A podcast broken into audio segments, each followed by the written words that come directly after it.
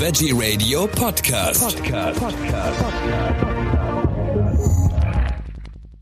Am Mikrofon ist Michael Kiesewetter. Innerhalb weniger Jahre hat sich die aus dem Mittelmeergebiet stammende Nosferatu-Spinne in fast ganz Deutschland ausgebreitet. Das zeigen erste Ergebnisse eines Meldeaufrufs des NABU und des Beobachtungsportals nabunaturgucker.de.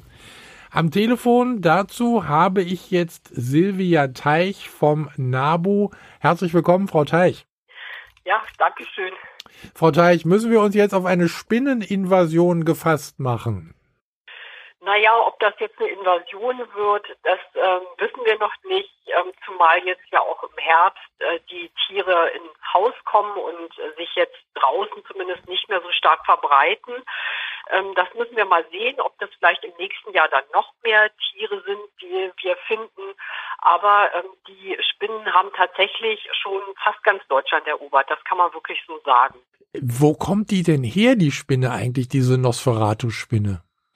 Ja, die kommt aus dem südlichen Mittelmeerraum, so südwestlich, und die kommt jetzt natürlich zu uns, weil einfach der Klimawandel äh, sich immer stärker quasi auch in Deutschland zeigt und äh, das Klima einfach für diese Spinne jetzt auch hier angenehm geworden ist. Wann wurde die denn eigentlich das erste Mal in Deutschland entdeckt? Das war so vor ungefähr 20 Jahren. Da war das natürlich ähm, nur im Süden oder so im Südwesten. Aber inzwischen ist sie halt immer weiter nach Norden gewandert. Müssen wir Angst haben vor der Nosferatu-Spinne? Nein, auch wenn sie einen sehr gruseligen Namen hat und auch etwas gruselig vielleicht für Menschen, die äh, Spinnen nicht mögen, aussieht. ähm, sie ist ja etwas massiger und größer als unsere heimischen Spinnen. Ähm, sie ist auch giftig, das sind aber wirklich fast alle unsere Spinnen. Nur diese Spinne kann eben menschliche Haut durchbeißen. Okay. Deswegen sollte man sie am besten nicht anfassen. Wenn man da aber eben das beherzigt und sich da einfach nicht an das Tier heranwagt sozusagen, dann kann eigentlich gar nichts passieren. Also das ist wie ein Wespenstich, wenn man gebissen würde.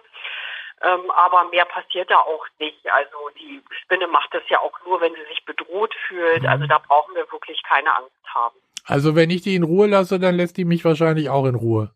Ganz genau so ist es. Mhm. Und äh, Sie haben es gerade gesagt, die kann beißen, also die kann die Haut durchbeißen. Andere Spinnen können das nicht, aber mir kann nichts passieren. Das ist jetzt nicht wie bei einer Giftschlange der Fall. Nein, also so schlimm ist das wirklich nicht. Das ist wie ein Mückenstich oder ein leichter Wespenstich. Mhm. Also das ist ähm, kein großes Drama, sag ich mal. Wie kann ich die denn überhaupt äh, erkennen bzw. unterscheiden? Die soll ja so aussehen wie so eine normale äh, Kellerspinne, ne?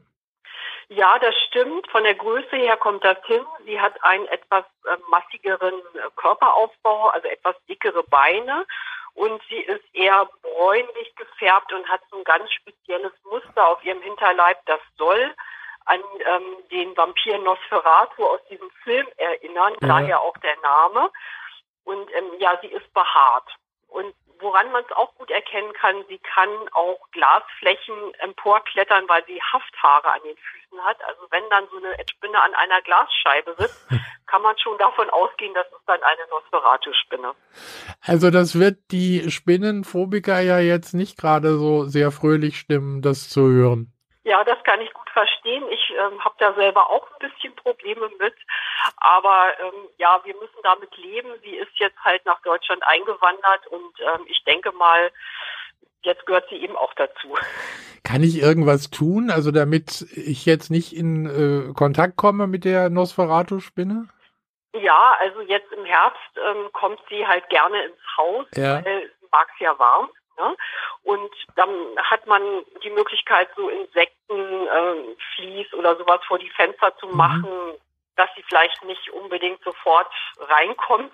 Aber wenn sie einmal drin ist, dann am besten nach draußen tragen, indem man ein Glas über sie stülpt und eine Postkarte drunter schiebt, dann kann man sie nach draußen tragen, ohne dass dem Tier was passiert und ohne dass man gebissen wird.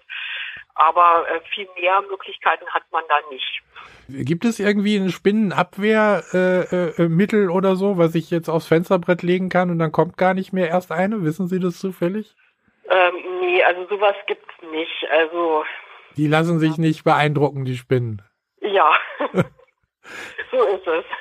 Aber Sie haben es ja gerade gesagt, äh, wir müssen keine Angst haben, es wird uns nichts Schlimmes passieren.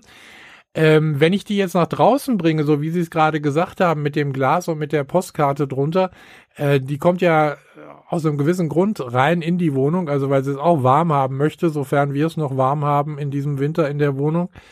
Ähm, kann die denn überleben draußen? Nee, die sind ja ohnehin nur einjährig. Ach so. Also ähm, das wird sicherlich nicht so sein. Ähm, da werden die Eier überleben Mhm. und dann schlüpfen neue im nächsten Jahr, aber das Schiff wird die Kälte sicher nicht überleben. Beobachten Sie weiter? Ich habe es ja vorhin gesagt, also unter nabonaturgucker.de äh, kann man äh, auch, glaub, auch Fotos hochladen, wenn man eine Spinne gefunden hat oder gesehen hat und dann äh, sich genau erkundigen, ob es die richtige ist. Wird das weiter sein? Ja, das kann man weitermachen. Also mit Foto ist sehr sinnvoll, weil die Verwechslungsgefahr doch groß ist. Mhm. Eben tatsächlich wie unsere Hauswinkelspinne. Ähm, dass da, da gibt es eben große Ähnlichkeiten und deswegen am besten mit Foto melden. Tolle Idee. Ich bedanke mich für diese Informationen. Wir können jetzt durchaus ein bisschen beruhigter sein. Also die Nosferatu-Spinne wird uns nichts äh, tun. Silvia Teich vom NABU, vielen herzlichen Dank für diese Informationen. Dankeschön. Danke auch.